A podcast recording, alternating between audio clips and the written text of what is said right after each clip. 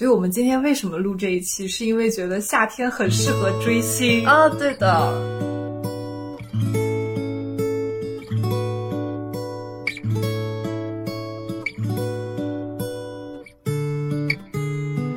Hello，大家好，欢迎来到新一期的不可思议，我是阿瓜，我是灿灿。嗯，今天呢就想跟灿灿聊一下我的青春岁月。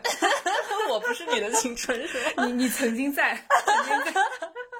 嗯嗯。然后这个事情呢，就是追星经历，因为其实就是跟灿灿这么多年以来，他也知道我有一个标签，就是追星这个事情。嗯嗯，就之前不是对追过很多星，然后。我还带着我追过很多星，就是我唯一追过的星其实是周杰伦嘛。对。还有后面就是读研那会儿没有跟你一起，就是啊追五月天。然后完了的话，我知道我还有一个好朋友也是，就是特别喜欢周杰伦和五月天，然后我们就经常一起聊这个音乐。嗯。然后觉得就是音乐的背后能说出很多东西来。嗯，然后就还蛮神奇的，而且我们是真的就是我跟阿瓜对周杰伦当时真的就是狂热粉丝，对对，还在演唱会门口摆摊，对，摆完摊收拾收拾进去看演唱会，是的，然后第一首歌 就潸然泪下，第一首歌唱的是惊叹号，然后我一回头看见阿瓜哭成一个傻逼，我都不知道该说什么，我说我说惊叹号有什么好哭的，就很。这还真的是青春。我其实追今天要分享的追这个星，是因为磕 CP 啊，对对，然后对，这跟我们群里的现在听友群的风气有关。而且你现在你听就磕听友群里的 CP，你都磕的这么高兴，你想一下，就找两个你你很喜欢的人，就单独拎出来你都很喜欢的人，然后放在一起，让他们两个在电视上给你扮演。扮真的让你磕 CP，你说能不上头吗？你这个心情就是现在自己不搞对象了，就爱看别人搞对象，真的太开心了。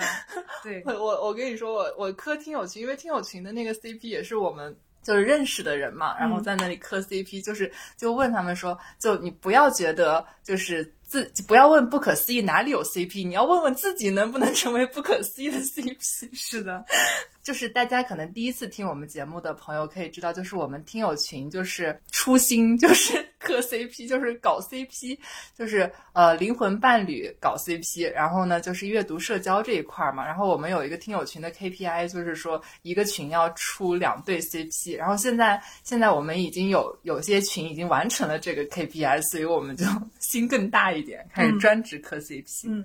然后当时磕的那个 CP 是韩国的那个综艺，就我们结婚了，然后维尼夫妇，嗯，你应该知道的，对，我知道，对，就倪坤和宋茜嘛，当时就磕的太上头了，你知道那种磕 CP 简直像一把火，把你理智都烧了干干净净。这句话不要问我从哪里看的，不会告诉你们的。然后当时宋茜就从那个韩国回中国来拍电视剧嘛，那个时间特别早，大概一三一四年的时候，当时还是我记得特别清楚，第二天是要考六级的，我的六级已经过了，但是我要刷分，对，我要刷分，像我这种一次就上六百的人。六百二还是六百四？我不记得。因为我第一次考试大概只高两分嘛，所以想着，哎，那不太好看，刷一下。嗯，刷一下报名。前一第二天要考的时候，前一天在那种粉丝的 QQ 群里面，然后知道了这个消息，然后看有的人就是说计划第二天要去苏州那边看他嘛。啊。然后一拍即合，半夜十一点钟打电话说明天我也要去。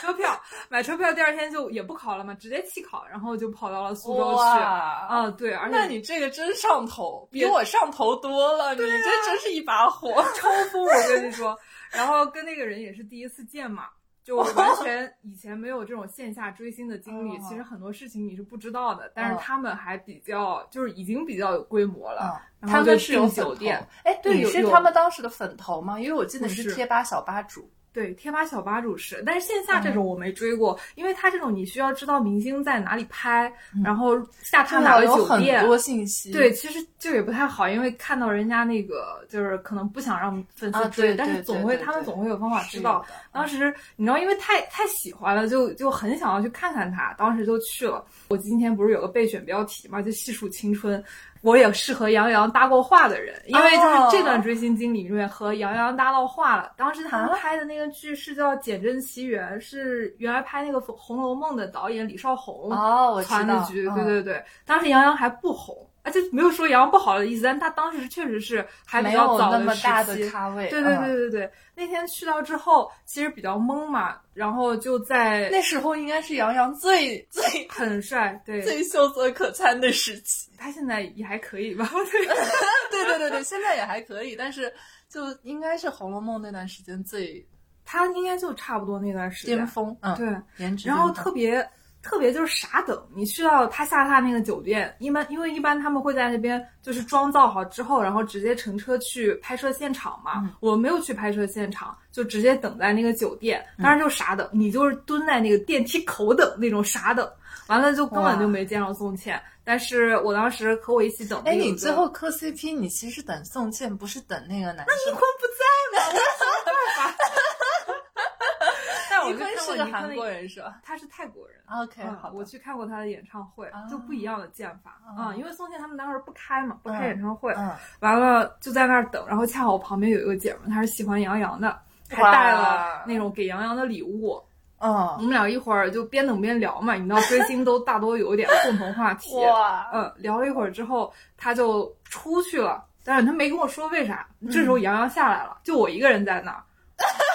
姐们儿一定很郁闷。对，然后我一，然后我就跟他说，我想让那姐们儿跟我一起等了好长时间。你知道，追星人就是互相心疼，就是陪人追星，最后自己追上了。完了，我就把杨洋叫住，我说：“哎，你杨洋吗？”他说：“哎，是。”我说：“啊，刚刚你粉丝在这等你，想给你送个礼物，但是他现在出去了，你能稍微等他一刹那？” 特别真诚，你知道吗？因为我也是，因为之前去之前我都不知道杨洋是谁哦。然后我就看到他，他说哦好，然后就走出去了，因为外面有他的保姆车在等他，他就上车。我是看到他开着车门在那等了一会儿。哇，那真的很不错耶。嗯，对，确实是很还是很宠粉的一个。对对对。之后那个真诚的一个人啊，等了一会儿，他杨洋就走了嘛。完了，那个姐妹回来，我说刚刚洋洋过去了，然后我跟他说你有礼物想送给他，他还等了你一会儿，我不知道你们有没有见上。他说哦见上了，他在外面的时候碰到了。就把礼物给他，那还蛮不错的。对，那真是追星的高光时刻。是的，然后我们那天下午就因为宋茜她喜欢吃榴莲嘛，我们就碰上了组织之后，因为那个时候组织也不是组织，它粉是分的，就是有分那种你就喜欢他单人的，然后也有很多像我们这种人磕 CP 的，然后喜欢磕那个什么 BE 和 HE 的，这种倒不分，我们基本上就是磕文姬夫妇，然后一堆人嘛。都是小姑娘，然后其实也没啥钱，所以那个时候在他下榻的酒店就是真诚的爱。对，然后八个人一间，你敢信？哇！大家一碰头之后就很多话讲嘛，因为你有个共同的话题，然后还出去溜了一圈，因为要等他，他也没回来，给他买了他喜欢吃的水果榴莲，然后想送给他，然后还在房间里写了那种手写信，你知道吗？因为当时是那个。六级备考人员还被派着去写那个英文，就 Contoria，因为他们不会不太会拼那个单词，嗯，就是非常真诚，你知道那种很傻、很很热血的时候，然后一直等到很晚很晚，大概十一点钟吧，他都没回来。我们在那个中间还见到了演那个啊张芷溪什么的，对军师联盟张芷溪那个演员，那个时候他也见到了，到晚上才看见。宋茜下班回来嘛，就他直就直接进去了，因为当时其实不太好，我觉得，因为他在下榻的那个酒店，对，但是我们就全部窝在他下榻房间的附近，就好好好多个女生，嗯，就在那儿一直等他，但大家也是看他一眼，可能坐楼梯上啊，就各种地方看他一眼，叫他两声，就他回去了，我们也就散了，就也没有太多的打扰，嗯。我觉得真诚的追星还是蛮好的，因为最近有一些新闻是说那种骚扰型追星嘛，那种就私生那种，对私生饭还是有一点吓人。哎，但是有的时候你真的会比较难以分清吧？啊，这倒也是。嗯，对对对。然后看完他之后，就大概两三点钟了。我们回去房间之后也很激动嘛，又聊了一会儿，聊了一会儿之后说他第二天上工很早，那我们就意味着中不能睡很长时间，差不多三点钟睡，然后。因为你要堵他嘛，你就五六点钟起啊啊，对，而且八个人一个房间，你肯定休息不好的。这真的跟赶音乐节一样，对啊，就很拼啊，就大家都很拼，然后又是等，就起来之后又是去他化妆的地方去等，哇，嗯，就是这样一哎，我发现你有一个点，就是你只要是你喜欢的事情，你就可以不用怎么休息，就你就可以很专注的做这件事情。嗯就是我很长一段时间就是在尝试说怎么样让播客变成一个你喜欢的事情。对，然后就比如说你像你考六级，嗯你就是不想考，你知道你该去做，硬压着你去做，你你知道你该刷分什么的，对但是你不会有这么大的热情去做。但是你有一个很棒的一点，就是我说的那个少年气的那一点嘛，就是你一旦找到就是你喜欢的那件事情，你就什么都愿意去做，就而且是很专注的，对。嗯但就是你很开心在那但是你个过程中。知道这个点，就是说，不是说每个人都有，很多人他就是，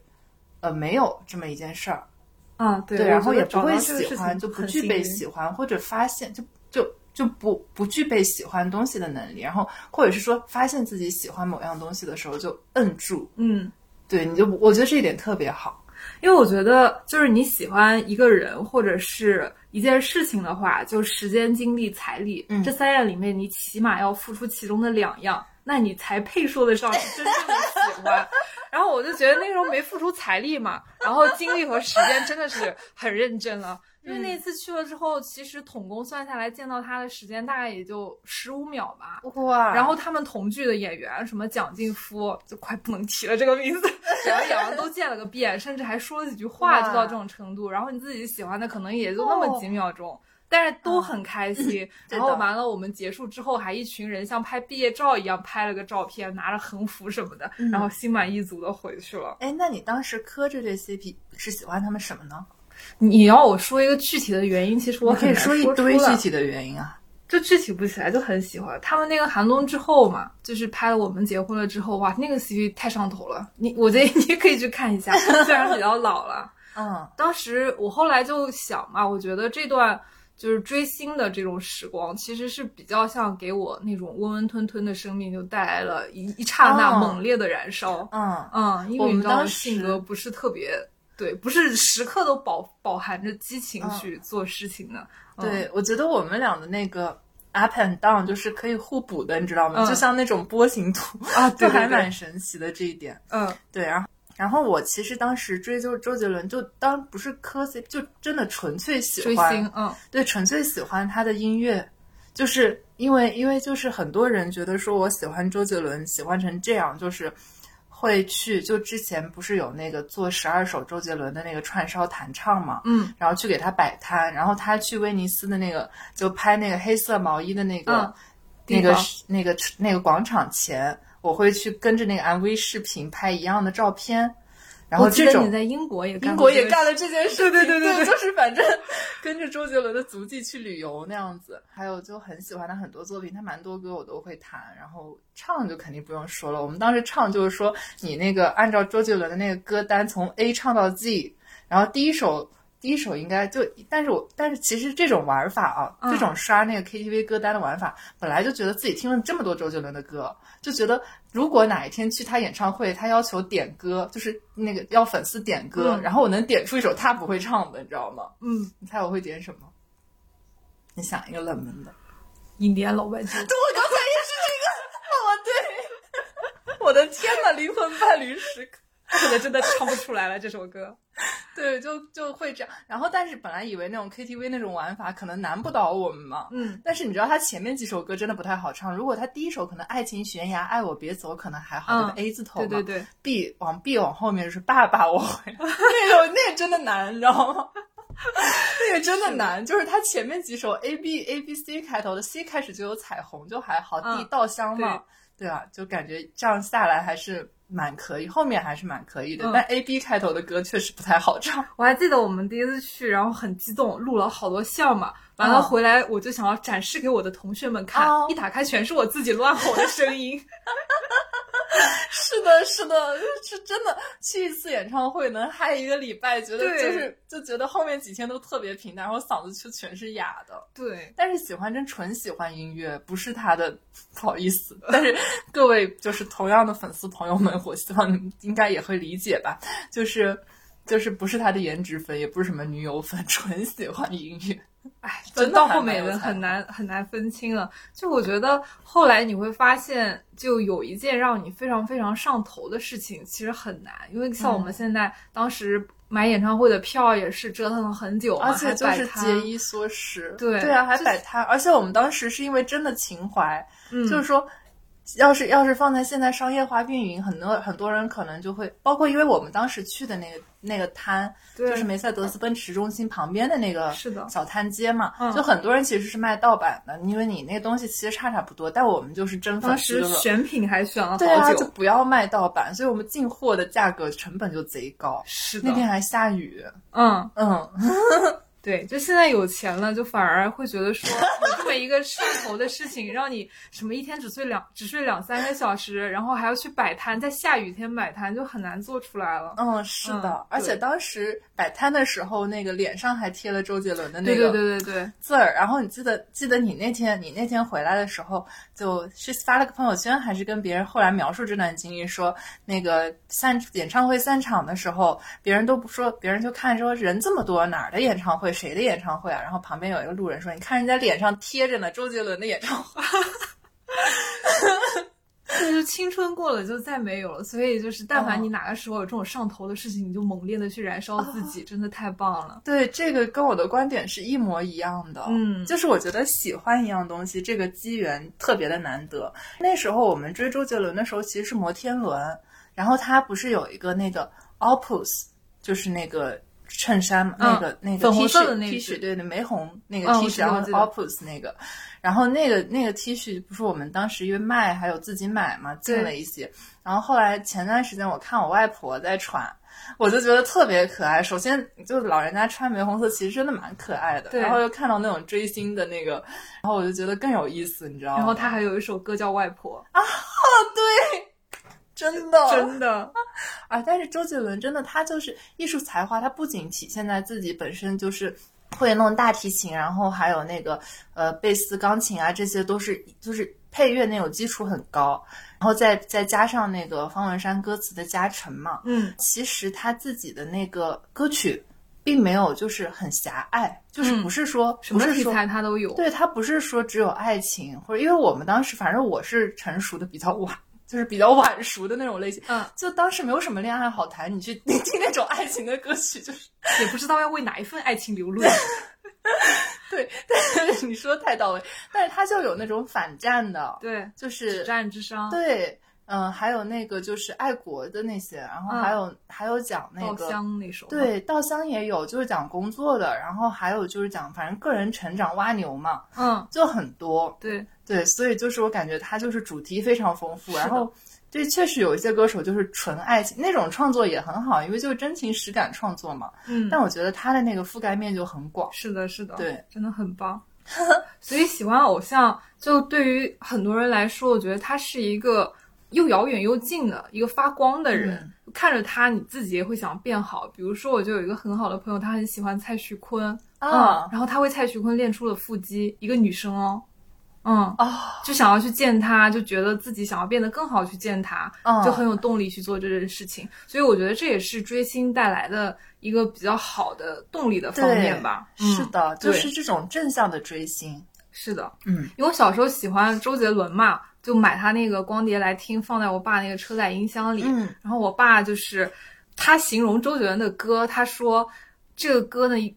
就像那个吃橄榄，就一开始听的时候你会觉得不好听，然后难以入口，但是你听多了之后你会觉得回甘。啊，但是也不排除说他是为了照顾我的情绪说了这么一番话，嗯 嗯然后他出差呢会专门到昆明那个地方给我买那个周杰伦的专辑带回来给我，哇嗯，就演唱会的记录光碟。然后我不知道他去哪里还搞了一张周杰伦的签名照，他还买对，就满个城市的去找了一家照相馆把那个签名照塑封了，然后那个签名照现在还在我家。哦，对，就他觉觉得得是你的青春。嗯对，然后爸爸也很很支持，然后很包容你。就是你追星的这个过程中，还穿插着很多真实的人的回忆，对啊，对啊，就很棒。对啊，对我也是，我就是喜欢周杰伦的那段时间，我我们遇上我们一个学姐，嗯那个学姐她就特别也，她比我喜欢周杰伦的多，她是能讲出很多周杰伦的故事的。嗯就包括刚才说的那个，就是周杰伦的歌曲主题不只限于一个主题。然后我们当时是那个我们摆摊的那次演唱会，那会儿跟我们那个学姐还不认识，然后呢，他其实就已经去过那演唱会了，哦但应该是经过过我们那个摊子，但我们那时候还不哦认识。然后后来我们一起去那个美国上 summer 的时候才认识，然后就特别喜欢周杰伦。当时我们 summer 是在一个小山包里的学校，然后就天天就是大家一群人一起就是走路唱周杰伦，就特别浪漫，你知道吗？嗯，然后完了的话，就当时说有一个上帝视角在看我们这段故事，就会觉得说他曾经就命运的缘分。嗯对，就感觉说他曾经经过我们那个摊子，然后上帝说让他们俩还是晚一点认识比较好，嗯就感觉特别的神奇。当时也有就是。商业雄心，你知道吗？嗯就是我们摆摊摆到一半，然后大家最后不是开我们卖那个手机壳，是公公偏头痛的那个，对对对，那个就是卡通形象那个对那个小僵尸的那个。呃，就就是那个公太太监太太监府的那个那个手机壳，然后然后就商业雄心就体现在那个周杰伦那时候唱《公公偏头痛》，然后我们就举起手机壳，是周围谁要买？好有意思。我应该可能没跟你讲过，就我当时追那个维尼夫妇时候干过特别疯狂的事情。哦就当时放了弃考六级还不算吗？这这算啥？当时是倪坤在那个韩国那边，他出了一点小的事故，就是他跟同事聚餐聚餐之后，回去的路上就发生车祸嘛。因为哦韩国它其实地方比较小，然后民众通常来说对于明星类的他犯错的那个容忍度非常非常低。当时那个事情其实对于他演艺事业来说冲击力还是比较大的。哦，嗯，所以当时就作为粉丝就好着急，你知道吗？然后嗯。到网上找到了他公司还是他官方的一个 email，还连夜查字典，连连拼带凑英文的，因为他是英泰哦美泰双籍，哦嗯他他嗯。母语也算是英语，就写了一篇呃 email 给他，知道吗？我跟你说，要是要是那个倪坤去出那个六级考卷，我相信你能考满。有道理。当时就好着急，你都不能想象当时那种焦灼的心态，就是你放到现在，我完全想想象不到，你会为一个几千公里外的一个人，就这么一个事情，你能着急成那样。我的天呐，嗯，然后还有就是你说的那个当上了贴吧的，粉头，对，你知道我平时就现在肯定是已经不愿意跟那么多陌生人接触了。完了那会儿盖了个几千层的楼，还什么在线给大家答疑解惑，分析他们感情走向，你知道磕的上头到那种地步。但是现在想来是还蛮有意思的，对，还为了他们去学韩语，当时是认真报了一个班的，哇但是后来就半途夭折了。对，真的上头。对呀、我其实磕那个韩国夫妇的话，就是韩韩剧的夫妇的话，是磕那个李敏镐跟全智贤那个《蓝色大海的传说》那个我真的磕，你知道吗？就首先我很喜欢这两个演员，然后其次就是他们演那个海洋的那个，啊，真的很打中我的点。当时就年纪已经不小了，工作好几年了。就说老阿姨的那个心情，就是说看着他们俩在谈恋爱，就是比自己还开心 不。是，那应该也没有。但是我说看着他们俩谈恋爱的时候，就是自己会原地那种捂脸跺脚脚。对对对，就 是是老阿姨的少女心我后来还从就是就比较客观一点的心理学去啊。想过这个问题，就是说，嗯我们这个世界上绝大多数人他都爱一个抽象的人，他不爱具体的人。对我爱你，就是我爱在爱的是你身上我的爱的投射。对，因嗯为抽象的人是可爱的，但具体人你反过来一看，你会觉得他不那么可爱了。就你越爱抽象的人，你可能越会对具体的人你感到一种厌恶。哦，这样子吗？对，这所以也是柏拉图精神式恋爱到现在还经久不衰的原因，还有这也是网恋如此迷人的原因。网络一线牵，珍惜这段缘。哎，但我觉得不是，就是我对我对爱的了解，就是不是了解的那个想法是说，你对一个真实的人有那些亲密关系的接触，嗯，对，但但可能是说你对理想的追求是另外一方面，因为理想就是很虚的。对，因为精神恋爱它你爱的就是一个概念，然后这种概念的话，你可能把它放到任何一个具体的人身上，这种概念都是不可承受的。嗯而偶像呢，恰好就是这样一个完美的精神的容器。你会觉得你了解他，他，你每天看着他，充斥着你的生活，嗯你跟他非常的近。就是因为你从你的角度上来说，你觉得跟他很熟嘛？这个事情，我前两天去那个青岛出差的时候，在外面恰好出来嘛，然后我们后面来了一个偶像，但我不知道是谁啊，一个男生，完了就有一堆十几个小女生在外面等着他，等着他之后就问他们说，一边给他拍照一边说，你疫苗打了没有？我我我我就哽住了，你知道吗？真操心啊又问了一句说。你手机的防窥膜买了吗？我就又哽住了，我就想说，现在小姑娘哇，就这么这么就比人家好像妈妈还要操心这个事情。嗯是的，但是那个男生其实是没有回答的。我后来在想，是不是你其实作为偶像的话，就这样一堆人，虽然是说对你很重要的一个群体哈，嗯但是你其实是不认识他们个体的，对就你会也会觉得可能会有点奇怪，因为是边界感。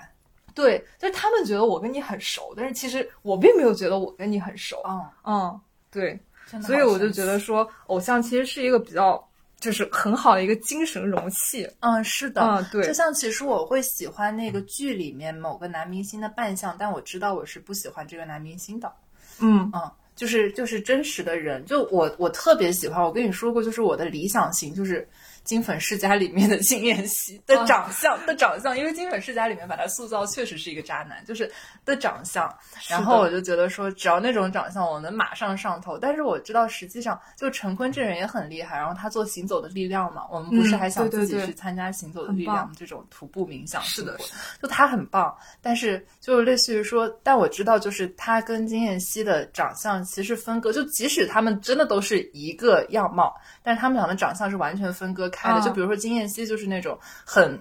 衣冠禽兽型，就是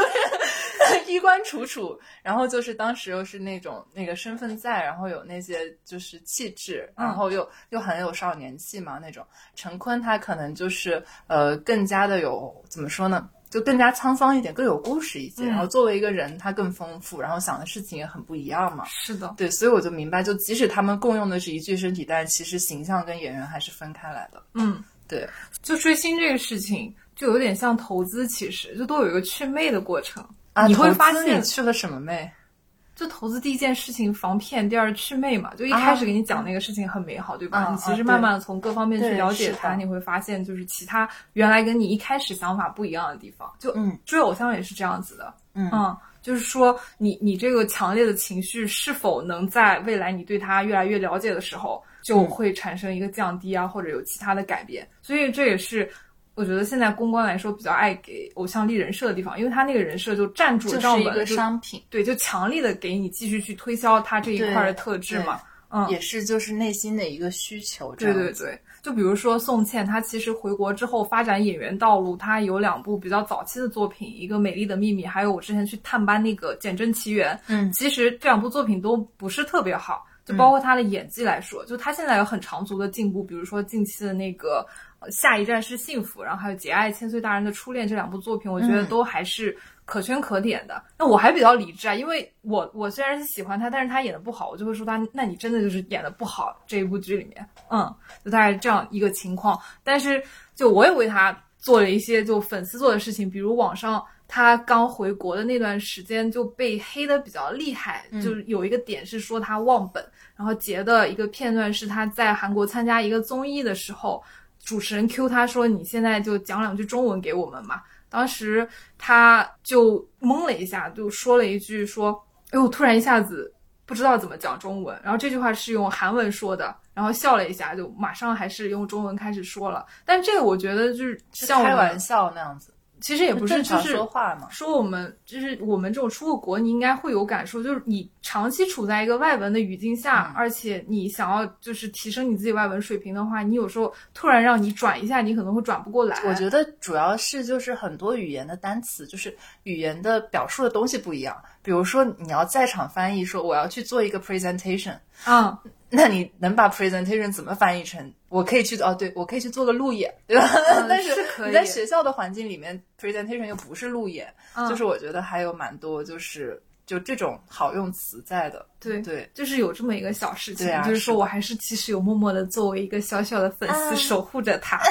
你真是可爱的小粉丝嗯，会去耐网上耐心的跟人家解释，对。哦。然后接下来其实想聊一下那个就是现在饭圈的那种嘛，就是说以先有一个免责声明，我在大纲里打也打了，就是说主观和个人的感受成分比较重，不构成任何参考建议。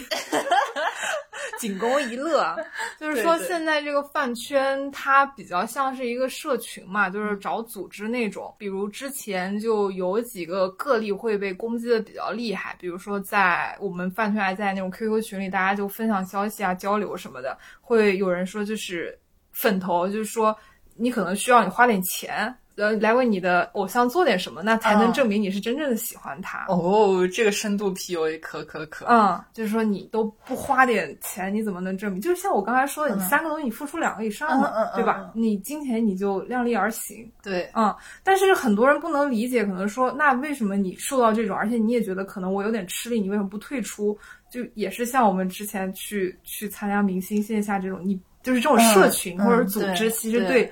一个个体来说还是比较重要的，嗯，然后他们会衍生出自己的生态和规则，所以我觉得其实虽然说啊，你明星可能管不到所有的粉丝，但是其实他是对你整个粉丝群体他是有影响力的。就比如说像一个企业，你你老板你虽然管不到每一个人，但是你对这个企业文化影响其实是很深重的。是的，嗯，所以我也一直就是在网上就。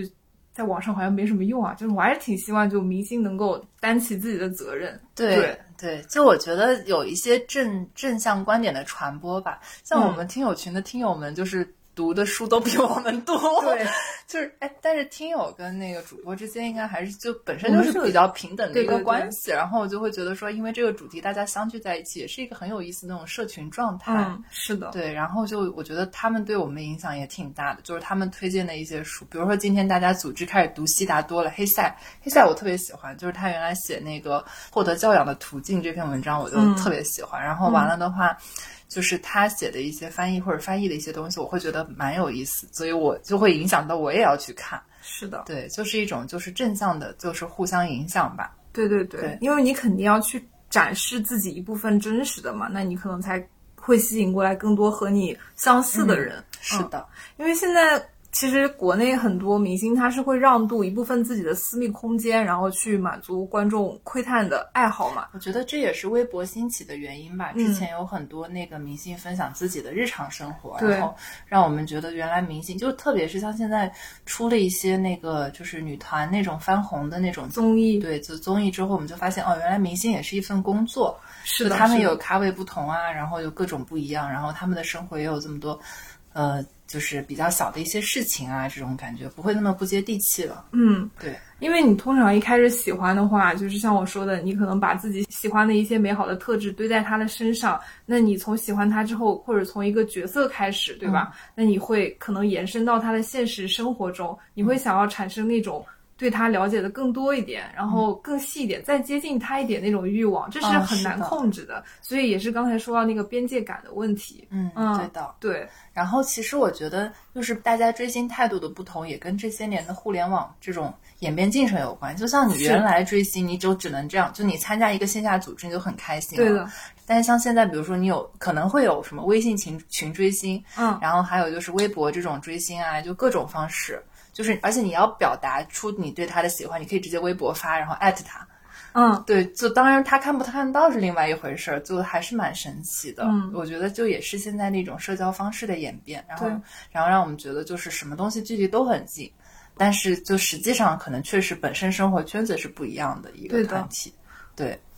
再补充一个自己的追星小故事，其实也不是追星，大家都知道我们受得意忘形的张老师影响很大。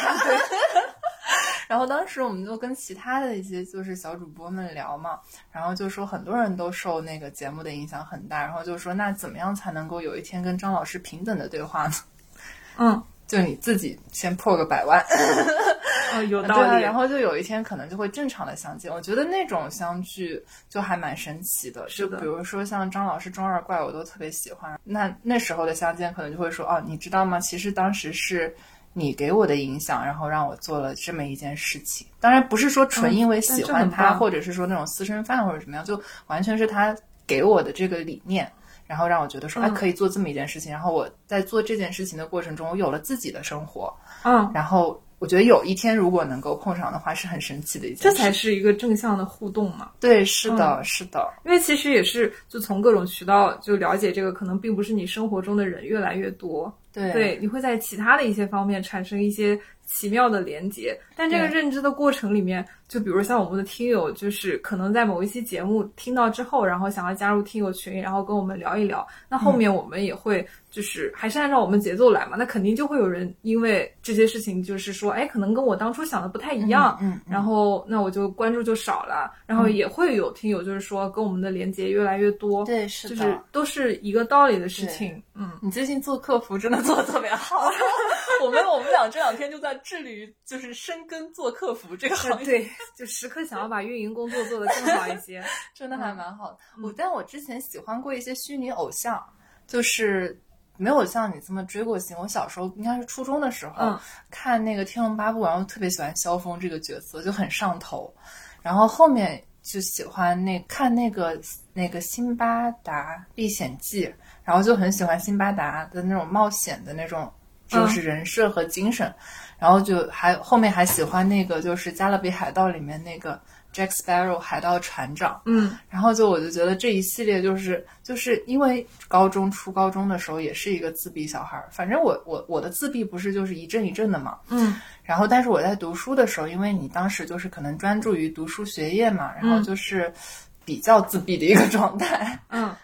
除非比如说学校要要求你去表演什么东西的话，那可能是另外一个就场景，但是还是偏就是偏内向一点的吧。但是当时就会觉得说辛巴达对我影响很大了。然后虽然我现在已经完全就是记不清就是他那个细节是怎么样的了，会觉得说呃我当时就有时候有一些事情不太敢做，然后我就会想说那辛巴达会怎么想？然后然后如果是他在我身边的话，我是不是可以干嘛干嘛干嘛？就或者说，如果我是他的话，会会干嘛干嘛干嘛？就是我就觉得当时，就就我觉得每一个内向的小孩心里都是有一个精神世界要撑起来的。就特别是像我现在，你可能了解了之后，就是 我的世界就可能就更乱一些，就也东西更多一点。嗯。我会觉得说，啊，原来读的那些书、看的那些影视，是我构建，就是这些偶像是构建我当时精神世界的一个很大的这个源泉。对对对，你知道说起来，宋茜也是的，因为她的经历是还没大学毕业吧，当时就有这么一个机会让她去韩国当练习生嘛。她学校其实蛮好的，北舞哎，嗯，当时就毅然决然的就可能退学，然后。就休或者休学都过去了，经历了好多年练习生的生涯，因为他也不一定能出道的，但是他就说，那我既然来了，我要就就要把这个事情做到最好，我一定要出道。嗯，他他是真的很坚韧，专业的，对对对，很坚韧，然后最后熬出来了嘛。包括他后面很多事情都是这样，就是他你可能在嗯综艺里面看到他很爱笑啊，但我觉得其实觉得他内心是一个非常非常强大的人。包括有时候上节目就综艺效果会让他说，哎，你能不能？撒个娇啊什么的，他也会撒。撒完之后，他会说：“但是很多事情，你知道，撒娇和装哭其实是没有用的，你还是要自己去做。”哦，哎，那真的很好哎。对他之前上一个韩国的综艺嘛，他们韩国综艺玩很大的，有一次就是一个惩罚活动，大概是十二个生鸡蛋吧，让他一口喝下去，还要还要用手直接插上那个筷子就折一下，然后用手徒手拍一下，那个筷子会断嘛。他也一句话不说，他就拍了。后来就问他说：“为什么艺人真的敬业？对你为什么要这么拼？”他说：“因为那个时候他们组合位置很尴尬。那你既然得到这个机会，他就想要努力一点，再努力一点。这样的话，给他的节目剪给他的部分会多一点。对，那这样子的话，就会为他的组合带来更多的曝光量。哦，真的呀。嗯，对。包括他还之前参加一个也是韩国的综艺吧，就举了一个二十斤的大米，在太阳底下站了。两个小时吧，我应该没记错，哇，就就顶过了很多，哪怕是男艺人。就他虽然说有时候哎撒撒娇笑笑，出于一些职业营业的需要，但他其实就内心就坚韧到非常非常厉害的一个程度。对，所以我觉得他在这方面也是很好的。对，顶给了我很多精神世界构建上一些很优质的东西。啊，对，就一开始磕 CP 的时候，有可能你会比较喜欢男方，因为是异性相吸嘛，然后人家长得很好看，就各方面也很优秀。就是祛魅之后，你反而会觉得说更加长期的去喜欢，能够给你一个精神世界构建或者是支持的人。对，是的，因为其实像我们生活中，就特别是独生子女嘛，就其实没有一个就是标杆啊那种，比如说哥哥姐姐能够带一下那样子，你就突然有一个这样子的偶像出来告诉你说，而且真的很正面，就你说的他这些事情，嗯。然后来教你说你其实可以这样子生活，嗯，那我觉得真的还蛮酷的。对，就是当他从一个偶像从天空下降到地面之后，你发现你还是很喜欢这个人，然后这个人就会给你带来很长久的影响。是的，嗯，就是除了那个当时喜欢周杰伦，然后就是跟他那个激发了音乐创作之魂，嗯 然后也也好好练钢琴啊什么的。那时候之外，其实我后来就是因为他们说周杰伦跟五月天是有一个很明显区别的，就是周杰伦会过来问你疼不疼，然后五月天是叫你站起来。五月天真的很多作品都还蛮不错，比如说你像他那种倔强嘛，嗯就是五月天真的就是感情类的歌没有那么的多，对，然后他就是，比如说那个听倔强，就是告诉你追求梦想嘛，就是那个就世界就是以刚克刚嘛那种，然后我就跟别人不一样。然后还有他们那个最新出的一个，呃，应该不是最新了现在，但是反正之前出的一个叫自传那张专辑就很有意思，他有讲那个。有讲有有几首歌，比如说《顽固》，然后还有那个《少年的奇幻漂流》，他们就是讲那种人生故事的。然后还有《最好一天》，就是说你人生中最好的一天是怎么怎么样的。然后最后还有一个叫那个《转眼》，转眼就是说到到人生最后自传最终章，然后你当时的梦想啊什么什么东西的。哦然后他还有就是他就那个自传专辑就很完整，就是你从对，然后还有叫任意门，然后还有叫人生有限公司，就是你一出生下来就好像进了什么部门。抢住抢住，有道理，有道理。对，就很多那个，就是就就是有很多比较完整的一些，就是是对很活泼的想法。然后他们本身团队就很热血嘛，然后就是就阿那个阿信就经常说说那个原来读书的时候，老师说你那个你这个。唱歌不太行，嗯然后就有一段这样的音频说，老师原来说我唱歌不太行，但我现在是五月天的主唱，然后就特别可爱，你知道吗？啊！但是周杰伦不是也有吗？那个听妈妈的话，啊，啊对，未来你听着我的歌，对啊，对啊，嗯，对，是超酷。是的，我觉得他们就是从自己职业的方面、特殊性的方面，还做了蛮多很有影响力的事情。比如九零和那个五月天，他们不是一一起唱了一首《玫瑰少年》嘛？啊，是的，对很有意义那个真的很有意嗯义。我被 icon，哎，我觉得，我觉得 Jolin 他最近就蔡依林，她做了很多很先驱的事情，他真的太棒了。她真的很棒。嗯嗯，就想活成他那样。是的，就是我觉得不是说一定要活成谁那样子嘛，但是就是他真的是一个很棒的偶像，就是他在女性这这件事情上做的努力和他的那个观点的先进性、嗯和他的那个先见性，真的是很棒的。对，包括他业务能力，但是业务能力一流，我觉得他说地财这件事情也是真的服。啊对就你刚才说这个也很送献的时候，我也在想，是不是就是地对财？对对对对。然后我们这些可能，就像比如说像我，可能有些时候就是做不了天才，那就是做地财也很，嗯就哎做地财这件事情让人觉得很安心。是对，然后喜欢五月天，就是当时那个，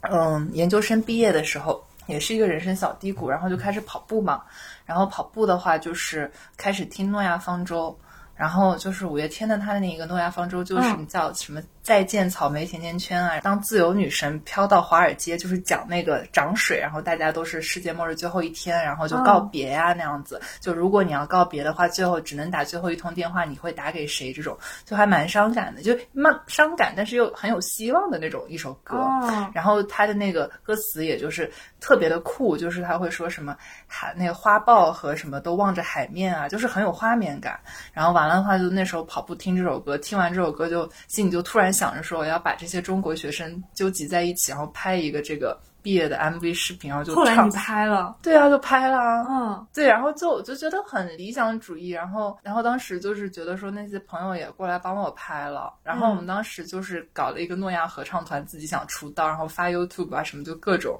反正我觉得是自己的一个人生回忆吧。就是我觉得当时就是也很福至心灵，就突然有一个声音告诉我要做这件事情，然后后面我再去，因为我们拍还要去那个录音室录，然后先找人嘛，然后去录音室录，然后大家分句子啊什么的，然后就也是一个很大的组织，然后完了的话还要拍那种日常场景，然后当时其实在国外读研就有很多人，比如说是工作了在读研的嘛，然后当时找了一个就是好朋友，他原来是给那个某某车企剪那个剪视频的，然后也是我们学校同学，然后就帮我们那个剪视频，嗯。然后他当时就跟我说说你就是其他不要管，你要丢丢满一百个 G 的素材给我。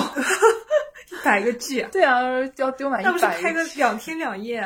反正就当时素材很多，就丢给他，他最后剪出来，就是他剪出来效果，我没有跟他说要怎么剪，你知道吗？嗯因为其实我们后面做 vlog，就是尝试想做 vlog，你就会发现很多事情你要先写好台本，嗯，对然后你再去剪，再干嘛的，你东西会很简单。对，我们当时没有，就当时觉得说，哎，就因为当时在那个华盛顿特区嘛，然后就说你要去拍方尖碑，我们就要拍一条方尖碑，然后拍一条那边的风景，然后拍一下什么我们学校的那个场景，嗯，然后还要拍录音棚的场景是肯定的喽，然后还要拍家里的场景，就各种，然后我们就想着说拍这么多场景，但最后剪出来效果就是特别有逻辑感，你知道吗？嗯就是一下切那个录音棚，然后而且大家是对好口型的。啊，就很神奇，因为我是直接给他的那个音频，然后他那个口型其实我也没对过，但是我给他大概就是给他拍了一张，就当时是在我家那个就是拍了一个场景，拍了一个那个呃合唱演唱，就合唱就是大家分工的那个场景，嗯。就先在我家试唱，试完唱再去录音棚的。嗯。然后就是当时拍了一个我家的场景的时候，就有很多人，然后当时给他的素材是就是简易到就简陋到什么程度，就就是拍我家的那个试唱的时候，我就在那上面就大家头顶上打名字，就是这个是谁谁谁谁谁，然后他可能对哪一句，你知道吗？最后他给我剪出来的效果就是我后来后来那个发出来的那个效果，我就嗯觉得特别棒。后面我那个回上海之后，又去听了五月天演唱会，然后听到《诺亚方舟》，还在我们那合唱群里丢了，啊，丢了一次，然后就拍了一下现场视频，然后现在大家都，反正当时合唱团的人都，反正现在都过得挺好的，虽然大家联系很少，然后但是我觉得真的是一段人生回忆，就想起来说我读书的时候做了件什么事儿，我会第一件想到做了件这个事儿，嗯就还蛮神奇的。嗯后面自己做那个周杰伦弹唱，就个人的回忆可能还挺不一样的。对。所以我们今天为什么录这一期，是因为觉得夏天很适合追星啊，对的，夏天适合上头。嗯，对对对。好，那我们这一期节目就到这里啦，谢谢大家的收听。嗯，对，也欢迎大家在各大平台、小宇宙、荔枝、喜马拉雅、苹果 Podcast、汽水等等平台上关注我们。然后想加入听友群的话，可以微博搜索“不可思议 Bookish 播客”。嗯，谢谢大家。谢谢大家。